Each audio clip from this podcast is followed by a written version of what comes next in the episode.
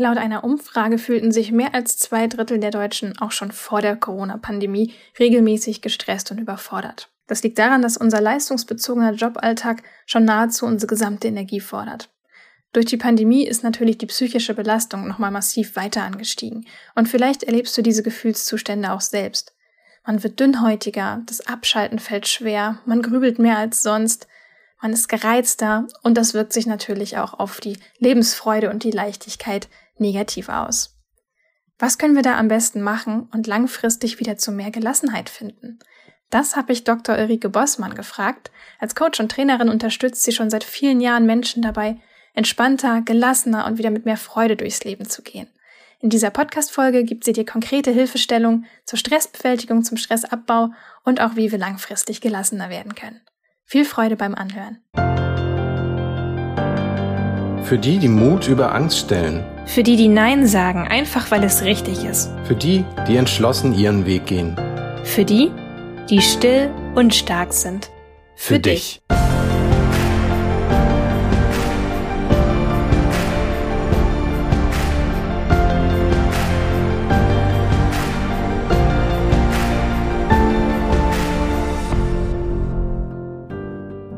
Diese Episode wird durch die Neue Zürcher Zeitung unterstützt. Als introvertierter oder schüchterner Mensch kennt man vorgefasste Meinungen nur zu gut. Aber wie steht es mit der eigenen Meinungsbildung?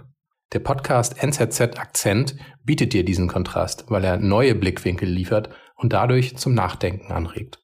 In rund zehn Minuten täglich bietet NZZ Akzent dir inhaltlich und erzählerisch einen unaufgeregten Umgang mit einem wochenrelevanten Thema. NZZ-Korrespondentinnen und Redakteure erzählen, was sie bewegt und geben Informationen, um Geschehnisse einordnen zu können. Sie liefern Geschichten aus der ganzen Welt inklusive fundierte Analyse. Hör dir einfach zum Test mal eine Episode von NZZ Akzent an. Du wirst sicherlich spannende Denkanstöße für dich entdecken. Du findest den Podcast, wenn du nach dem Stichwort NZZ Akzent auf Spotify oder Apple Podcast suchst oder schau einfach in unsere Show Notes. Äh, du, meine erste Frage wäre jetzt auch ganz fies gewesen. Wir haben gerade über deine Promotion gesprochen. Wie viel Stress hattest du eigentlich in den letzten Monaten? Das ist insofern eine, eine äh, eigentlich leichte und doch schwierige Frage, weil ich sagen würde, ich hatte nicht so viel Stress. Ich hatte wahnsinnig viel zu tun. Also ich habe dichte Monate, nicht nur wegen der Promotion, sondern auch wegen meines Kurses und vieler anderer Themen. Das war aber nicht für mich Stress. Ich habe mittlerweile mir eine andere Definition von Stress angewöhnt. Ja, und insofern würde ich sagen, ich hatte nicht so viel Stress, wenngleich es dicht war. Das ist cool. Das ist richtig interessant, dass du das sagst. Und du hast auch gesagt, du hast dir eine andere Definition von Stress angewöhnt. Welche denn? Ähm, Stress ist, ähm, wenn etwas, was mir am Herzen liegt, in Gefahr ist. Das habe ich mir nicht selber ausgedacht, sondern ähm, von einer US-amerikanischen Forscherin. Äh, da habe ich es mal gelesen und übernommen und finde das so eine großartige Uminterpretation von Stress, weil ich finde schon, dass dieser Begriff ist so allgegenwärtig. Und der hat ja, der, der hat irgendwie so einen ganz negativen Beigeschmack eher. Ne? Also Stress ist eher etwas, was mir geschieht, was mir passiert, was im Außen lokalisiert ist und dann bin ich dem halt so ausgesetzt. Und ich finde, wir insgesamt, dass es uns gut, gut tut, einen Zugang zu haben zu den Gefühlen, die wir haben und das heißt, dass es schon auch viele Sachen geben kann, die mal nerven oder mal anstrengend sind oder vielleicht mich für einen Moment mal überfordern oder wütend machen.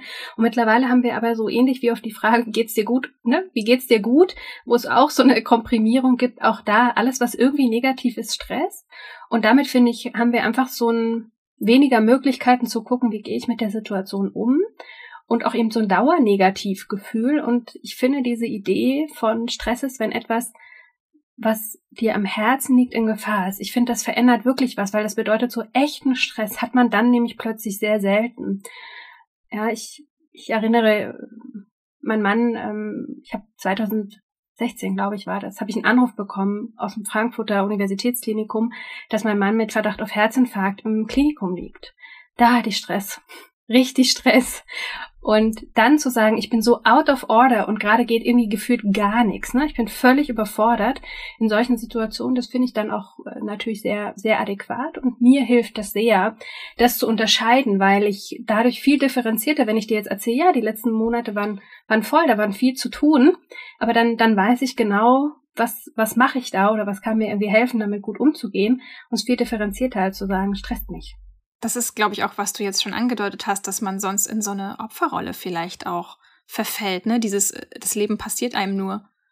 Total. Also ne, der stresst mich der Stau, äh, der da irgendwo passiert oder also jetzt klar reden wir reden wir nicht über Covid und alle alle ähm, Auswirkungen, die das hat. Der Chef, der halt blöd ist oder die Nachbarin, die nicht so will oder die Mutter, Vater, Familienmitglieder, wer auch immer. Ne? Also das ist immer etwas von außen, was mir passiert und genau das. Also wir kommen dann so schnell in so eine tatsächliche hilflose Opferrolle, wo es einfach schwerer ist, rauszukommen. Und deswegen finde ich total gut für sich selber, erst auch sich klar zu machen. Erstens, wir sind auch für so Stress oder herausfordernde Momente gemacht. Unsere, unsere Biologie, unsere Psyche kann das an sich. Hm, wenn wir ein paar Sachen beachten und so stärker zu differenzieren, finde ich, ja, gibt eine totale Möglichkeit, eher ins Handeln zu kommen und nicht in so eine Opferrolle, sondern eher in, okay, was mache ich jetzt damit? Du hast gerade gesagt, unser Körper ist eigentlich auch für Stress gemacht. Das heißt, Stress ist nicht per se etwas Negatives, das uns völlig auslaugt, sondern Stress kann auch was Gutes sein dann, oder? Du kennst es, ich kenne das, dass wir auch Momente haben, ja, wo, wo so eine Anspannung und irgendwie da ist etwas herausfordernder, als wir es jetzt zunächst glauben, bewältigen zu können. Erstmal ist ja Stress nichts anderes als der Ausdruck davon zu sagen, mir ist etwas wahnsinnig wichtig und ich habe gerade das Gefühl, ich weiß noch nicht, wie ich damit umgehe. Deswegen überfordert es mich. Ja, also da gibt's ein Gap. Es ist nichts, was ich so mit links irgendwie erledige. Dann hätte ich nicht so ein Stressgefühl. Und zu sagen, ich erlebe Stress als etwas, wir sind dafür gemacht, Herausforderungen uns zu stellen.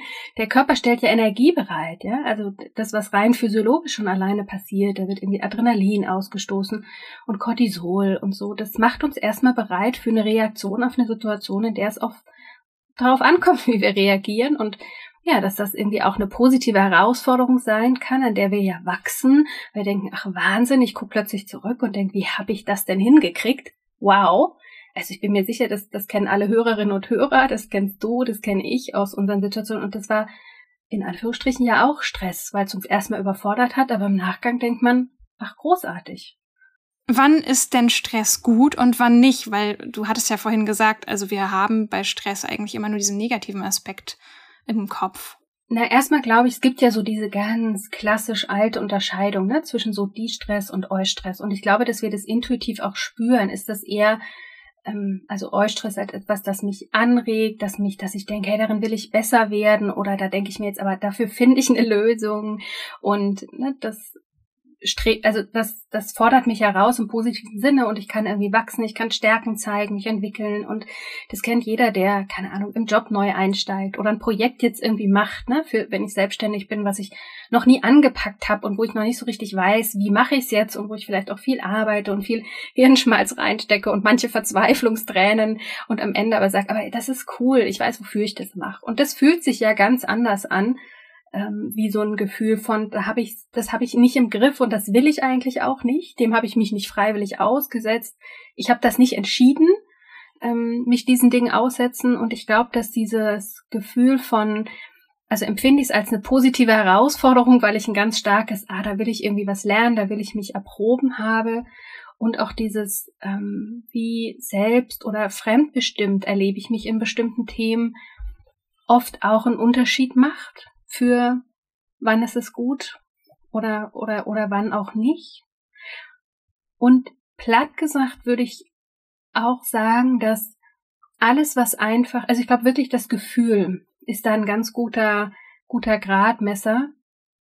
Ähm, auch mal Stress zu haben, ist nicht, ist nicht schlimm wenn man zum Beispiel danach auch den Stress wieder abbauen kann, ja, also irgendwie eine harte Woche vielleicht auch zu haben im Sinne von ich habe viel gearbeitet oder ich habe emotional vielleicht auch viel durchgestanden, ne, weil irgendwie ein lieber Mensch vielleicht sich getrennt hat oder oder irgendwie krank ist, also etwas, was mich was mich auch emotional belastet, wenn es danach wieder so eine Ruhephase gibt, ein Verarbeiten gibt, dann ist das ja okay. Also das ist so dieser Wellenzyklus ähm, und in dem dafür sind wir gemacht und das ist vollkommen okay. Ich glaube, Kritisch wird's, und das unterschätzen, glaube ich, die meisten heutzutage, wenn wir so permanente Mikrostressoren haben. Ne? Also hier im Stau gestanden, dort gab's irgendwie der Kampf ums Klopapier.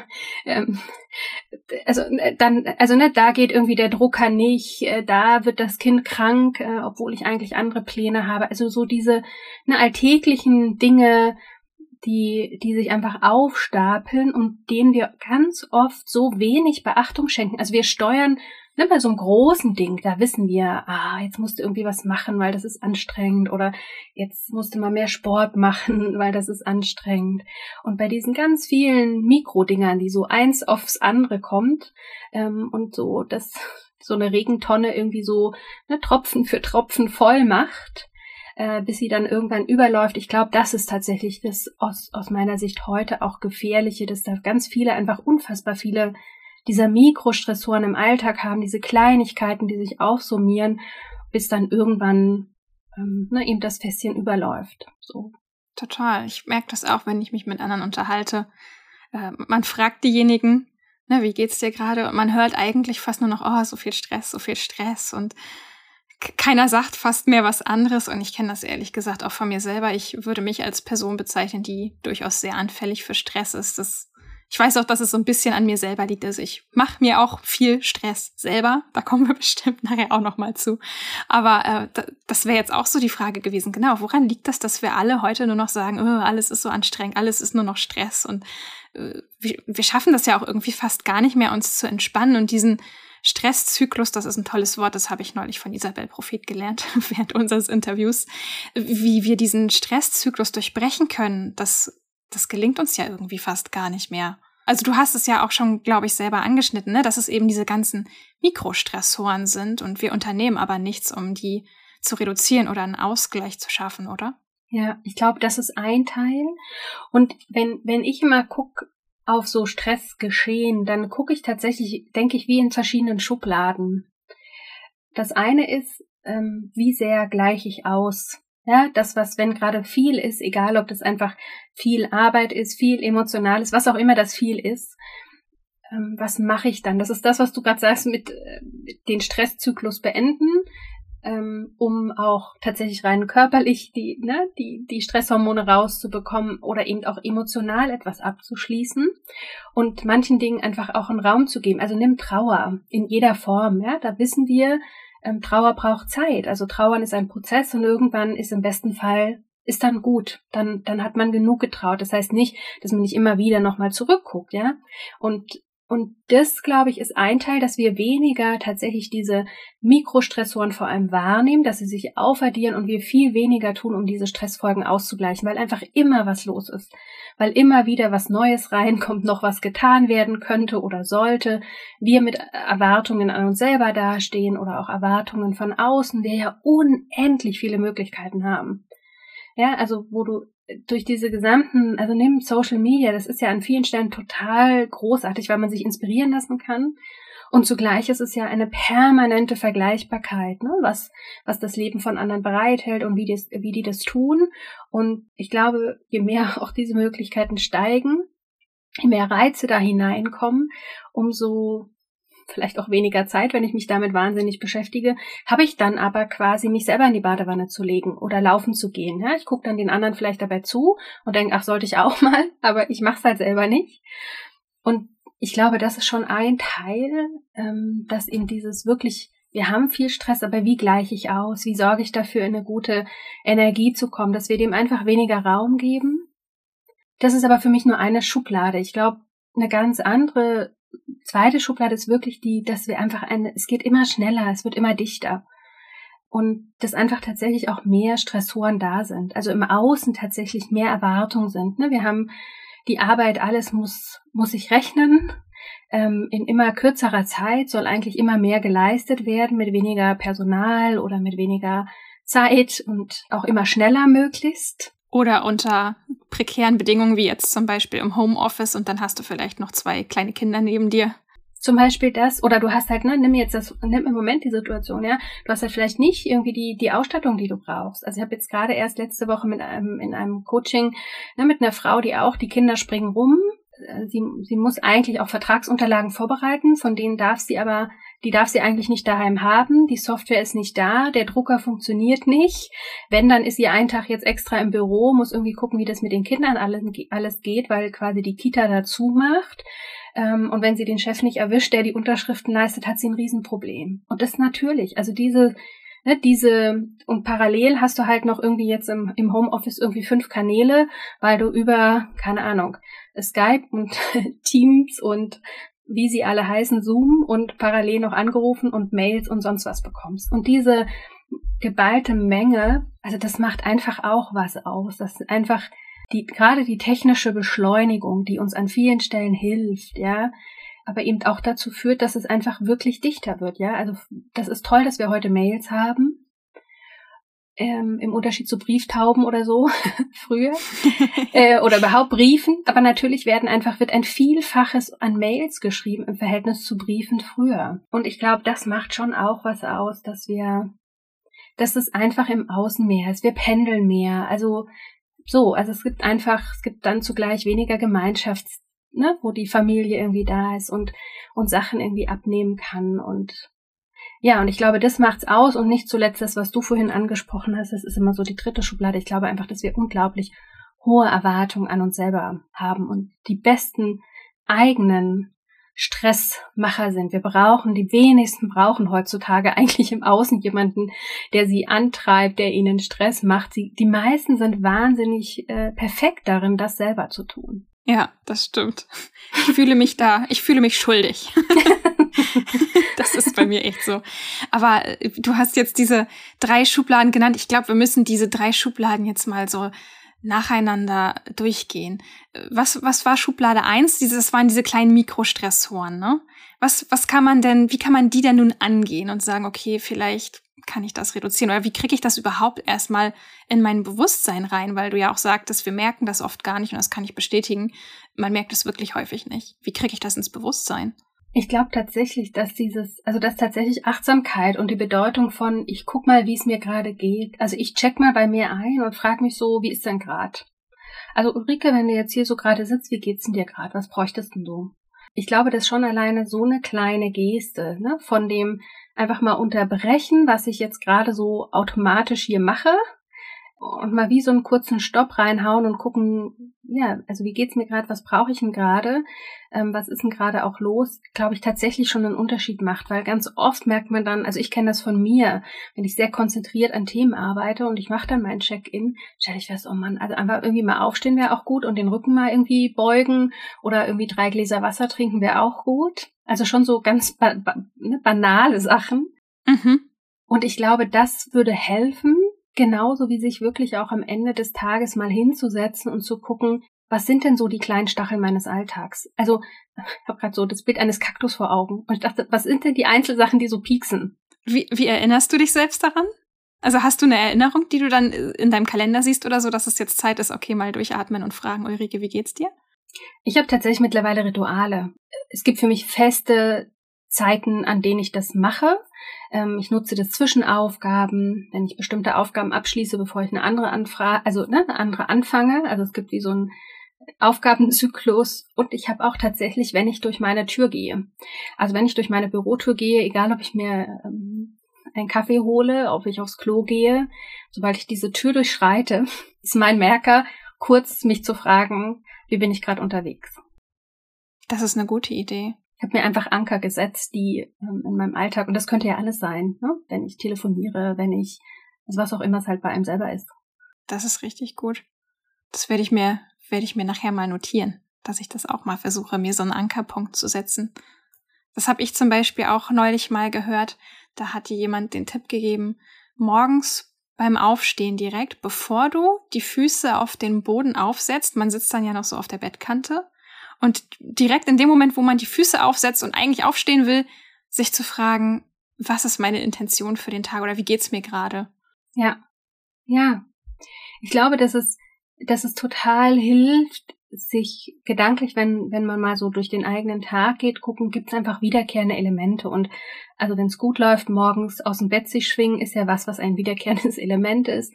Genauso wie äh, ne, die Zähne putzen oder frühstücken oder irgendwelche anderen Mahlzeiten oder in bestimmte vielleicht Aufgaben, die wir jeden Tag gleich haben, bestimmte Orte, die wir jeden Tag aufsuchen. Und ich glaube, daran so, so eine Frage zu koppeln, ist einfach klug, weil sie so ein bisschen die Achtsamkeit schärft für wie bin ich denn gerade unterwegs. Und nur wenn ich mitbekomme, wie bin ich denn gerade unterwegs, dann ist vielleicht auch cool, gerade ist alles gut. Es ist ja auch toll, das mitzubekommen, ja, um nicht äh, so zu merken, nee, gerade ist alles stimmig oder eben zu merken, ah, gerade ist irgendwie was und sich dann im nächsten Schritt fragen zu können, was mache ich jetzt? Ich glaube auch, dass das einer der wichtigsten Schritte ist, sich das erstmal überhaupt bewusst zu machen, weil ich kenne das auch von mir selbst, dass ich sonst einfach die ganze Zeit nur am Rennen bin und ich merke das dann vielleicht erst nach Wochen.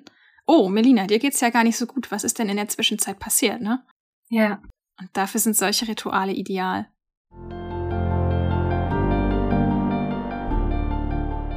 Wir machen eine ganz kurze Pause, denn wir möchten dir unbedingt noch den Sponsor dieser Podcast-Folge vorstellen und das ist Skillshare. Skillshare ist das Richtige für dich, wenn du neugierig bist und wie wir Lust am lebenslangen Lernen hast.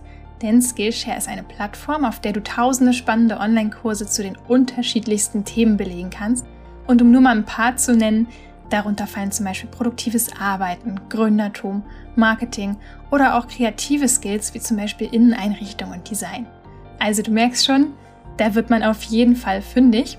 Und eine Empfehlung an dieser Stelle von mir, weil ich diesen Kurs auch gerade ansehe, das ist die Productivity Masterclass mit Ali Abdal. Er hat an der University of Cambridge promoviert und unterrichtet in dieser Masterclass grundlegende Prinzipien, die man kennen sollte, wenn man nicht härter arbeiten will, sondern klüger und vor allem im Einklang mit den eigenen Bedürfnissen. Also, wenn du jetzt Lust bekommen hast, Skillshare auszuprobieren, dann gib in deinen Browser in die Adresszeile den folgenden Link ein: www.skillshare.com slash still und stark. Ich buchstabiere Skillshare einmal S K I L L S H A R E. Oder du machst es dir leicht und folgst einfach dem Link in unseren Show Notes. Die ersten 1000 Hörer und Hörerinnen, die diesen Link nutzen, erhalten eine kostenlose Probeversion von der Skillshare Premium Mitgliedschaft. Also, schnell sein lohnt sich. Danke auch an dieser Stelle an Skillchef für das tolle Angebot und die Unterstützung unseres Podcasts. Ich sag manchmal, ich, ich bin schon auch in Resilienz gebadet worden, so. Da habe ich gar nicht viel für getan, ne? Sehr widerstandsfähig, sehr optimistisch durch die Welt zu hüpfen und glaube ich auch tatsächlich eine, eine, eine hohe innere Gelassenheit zu haben. Und jetzt über die Jahre, meine, jetzt arbeite ich viele Jahre als Psychologin, irgendwie Therapeutin und Coach. Es wäre irgendwie schade, wenn ich selber dabei nicht irgendwie was gelernt hätte. Insofern, ich erlebe das tatsächlich nur noch sehr selten, ne? weil, weil, weil viele dieser grundständig irgendwie unguten Muster ich einfach nicht mehr nicht mehr habe, aber ich kenne einfach auch diese Phasen ähm, auch noch aus meinem Leben, zum Beispiel früher, wo ich wahnsinnig viel zu tun hatte, da habe ich am Schlaf gespart.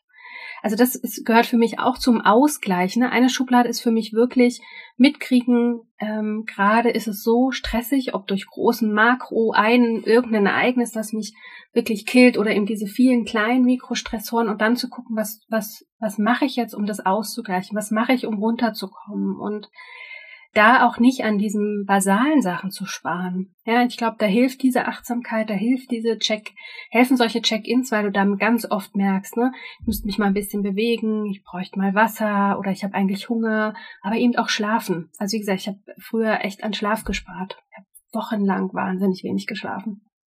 Mm, okay, und wie ging es dir dann?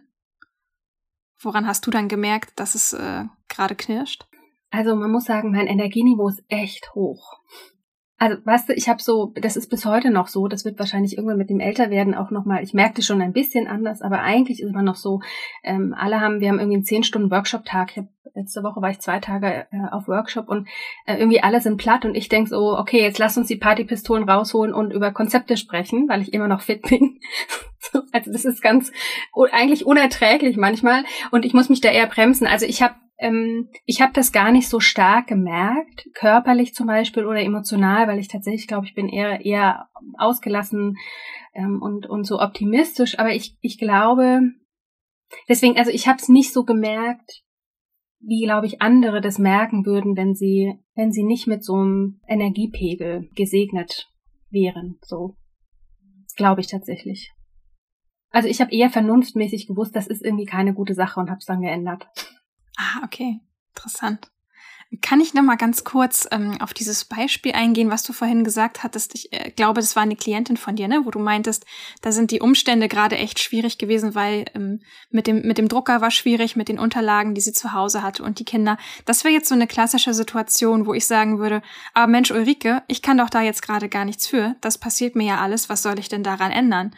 Äh, ist doch klar, dass ich jetzt Stress habe. Was soll ich machen? Ich würde erstmal, erstmal würde ich validieren. Also heißt, ich würde erstmal sagen, ja, das ist gerade auch anstrengend. Das fühlt sich wahrscheinlich alles gerade zu viel an. Ich glaube, es ist wichtig, auch selber, ob von außen oder sich selber, ne, nicht noch zusätzlichen Druck zu machen, zu sagen, alle anderen kriegen es auch hin, jetzt kriegst du es auch, auch mal gebacken, so. Oder jetzt werd doch nicht mal hier zum Opfer, ja, sondern komm doch mal bitte in deine Verantwortung, sondern erstmal auch anzuerkennen, hey, das ist doch auch gerade wirklich eine schwierige Situation und gerade auch echt zu viel. Und ich wünschte mir, es wäre anders. Ich wünschte, es wäre gerade leichter. Ich glaube echt, dass das ganz viel Druck wegnimmt. Ähm, und, und zum Beispiel zu sagen, das ist tatsächlich auch aus der psychologischen Forschung bekannt, dass wenn du selber benennen kannst, deswegen bin ich auch dafür, dieses Ich bin gestresst wirklich zu ersetzen durch Was bin ich denn eigentlich? Was ist denn da gerade mein Gefühl?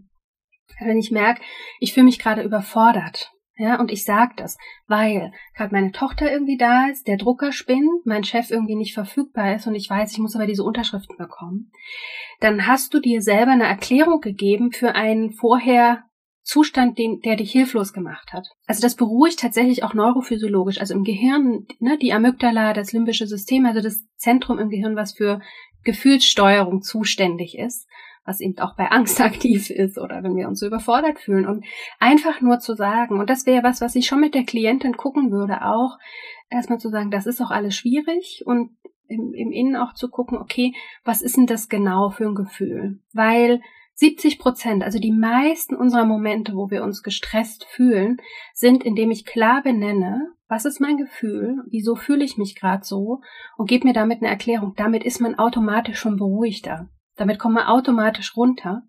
Das ist ganz faszinierend. Also ich habe selber das auch mal gemerkt, dass ich mich wahnsinnig, also dass ich plötzlich bei meinem Mann, der irgendwie so lustige Sprüche gemacht hat und ich fand es überhaupt nicht lustig. Ich war einfach, also ähm, wir teasen uns so ein bisschen und manchmal und, ähm, und das finde ich die meiste Zeit sehr lustig, aber da war ich total gereizt und konnte mich deswegen auch selber nicht leiden und, und dann mir aber zu sagen, na ja, also du bist jetzt gerade einfach gereizt, weil, ne, jetzt irgendwie die letzten Wochen bei deinen Schwiegereltern einfach so wahnsinnig viel emotional los ist und, und dich das anfasst. Und dann war es plötzlich gut. Und dann hatte ich wie so, weiß gar nicht, ob also dann, und das ist auch mit der Klientin, das gibt plötzlich einen Abstand. Und wenn ich einen Abstand habe und nicht mehr so drinstecke in dem Sermon, dann kann man meistens schon auch nochmal auf andere Lösungen gucken. Also mit der Klientin haben wir schon auch sortiert, was sind Themen, die sie mit ihrem Chef ansprechen will? Kann sie eine andere Strukturierung hinkriegen? Kann sie, na, also natürlich hat sie bestimmte Dinge nicht in der Hand, aber sie hat ja,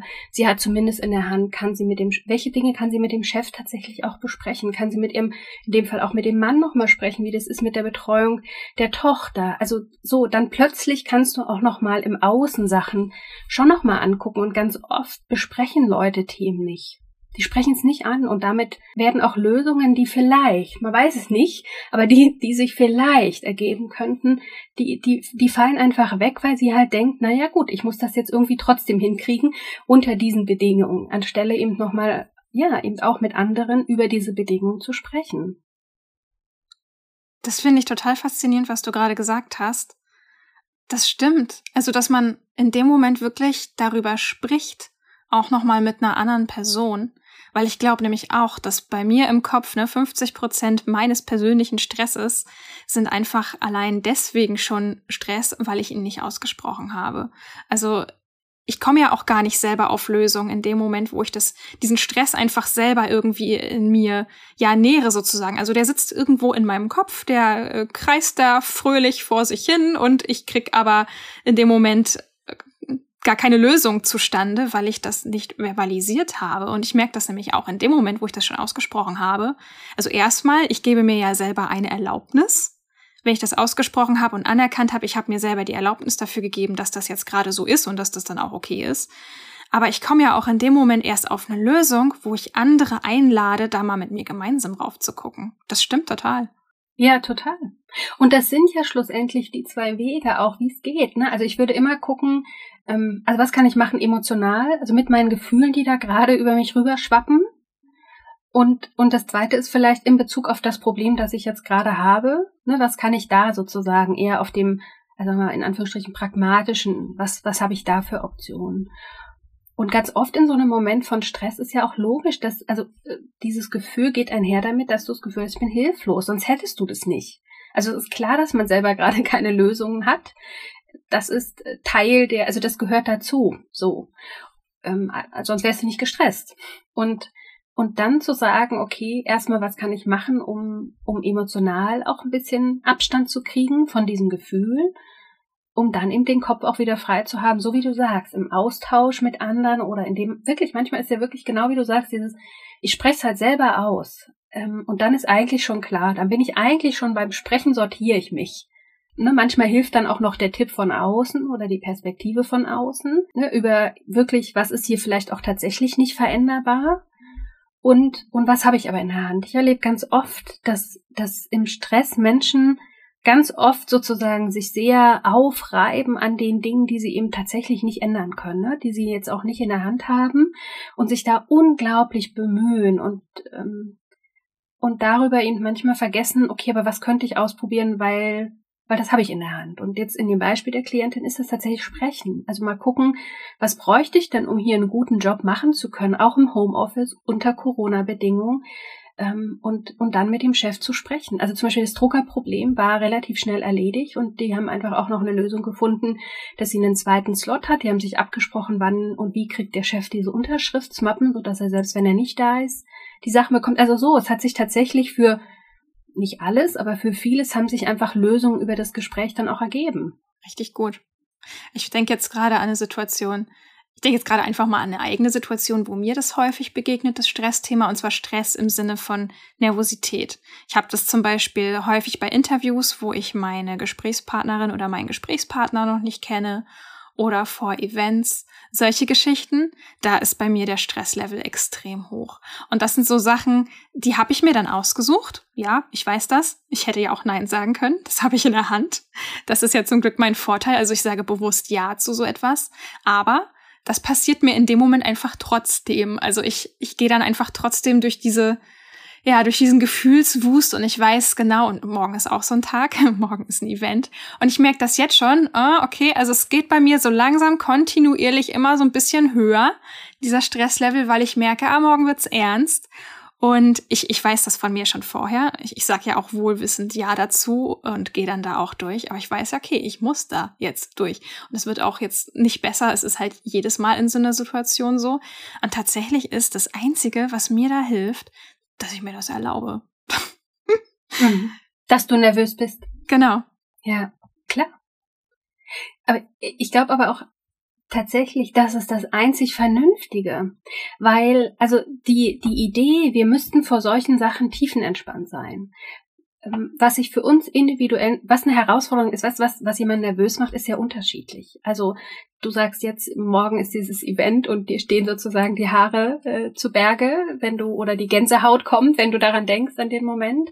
Und bei anderen sind es halt andere Dinge. Ich glaube, dass wir uns selber wirklich zugestehen und sagen, klar, da geht es um was. Also das ist mir wichtig. Ich, mir ist wichtig, das gut zu machen oder mir ist wichtig, dort eine Botschaft zu senden oder also warum auch immer mir das wichtig ist, kann ja ganz unterschiedlich sein. Und dass dann die Folge ist, dass wenn ich das nicht, was, wenn du jetzt zum hunderttausendsten Mal so einen Workshop geben würdest, dann wärst du auch nicht mehr in dem gleichen Maße nervös, weil du weißt, dass das haut gut hin, so. Und solange aber das noch nicht so ist, oder es eben besonders bedeutsam ist, dann kann es auch das hunderttausendste Mal sein, dass man das macht. Äh, und man ist trotzdem aufgeregt und es ist nichts anderes als es ist wichtig. Und deswegen macht mein Körper mich bereit. Ich habe das neulich mit, mit Isabel, ich habe Isabel erzählt, wie, wie unfassbar wirklich schlecht, also wirklich fast kotz, also nicht nur fast, wie, wie kotzübel mir vor meiner Promotionsprüfung war. Dass ich wirklich dachte, das hatte ich lange nicht, dass ich, ich kann das nicht machen, ich werde mich jetzt sofort übergeben und unter gar keinen Umständen kann ich in diesen Raum gehen. Und im Kopf war mir völlig klar, das ist total, weißt du, eine Prüfung, das ist eigentlich eine Proforma-Sache. Du hast jahrelang geforscht, da will dich keiner durchfallen lassen. Es gab überhaupt keinen Anlass zur Sorge. Und ich glaube, es ist ganz wichtig, sich in diesen Momenten, so wie du sagst, was dir hilft, ist es mir zu erlauben, zu sagen, dass mein Körper gerade so nervös ist oder so rebelliert, mir übel ist oder was auch immer man halt merkt, der ist Kloß im Hals oder im Bauch oder was auch immer. Das ist nichts anderes als ein Zeichen, dass mein Körper mich bereit macht. Der schüttet ordentlich Cortisol und Adrenalin aus, weil er verstanden hat, hier geht's um was. Und das fertig. Und das heißt nicht, ich sollte es nicht machen, das heißt nicht, ich krieg's nicht hin, das heißt nicht, bitte verkriech dich und sag sofort ab, ähm, sondern es heißt, es geht um was und das ist okay. Ja, da findet so eine Umdeutung in dem Moment auch statt. Also früher wäre zum Beispiel meine andere Alternative gewesen, also so habe ich das früher gehandelt. Ja, äh, ich frage mich jetzt, äh, was ist denn los mit meinem blöden Körper? Warum rebelliert der so? Warum macht er denn nicht, was ich will? Das kann ja wohl nicht wahr sein, dass man sogar dann noch anfängt, gegen sich selber zu kämpfen. Und dadurch wird's eigentlich nur noch schlimmer die Wichtigkeit ist eben nicht zu sagen, du müsstest in solchen Momenten ruhig bleiben. Natürlich darfst du nervös sein, weil da geht's um was. Und diese, ja, also das ist ja auch zu sagen, ich bin gerade nervös, weil ich das mache und weil mir das total wichtig ist, dass es gut ist. Das ist die Beruhigung, die es häufig also einfach braucht, um das besser da sein zu lassen und auch wirklich dem Körper, dass der Körper einfach aufgeregt ist und gerade einem einfach Tonnen von Hormonen schickt, die einen einfach in on fire bringen, die einen aufmerksamer werden lassen. Und das ist ja jetzt auch nicht schlecht. Also so ein bisschen aufgeregter sein ist ja jetzt für Momente, wo es auf, also wo es echt auf, auf was ankommt, ne?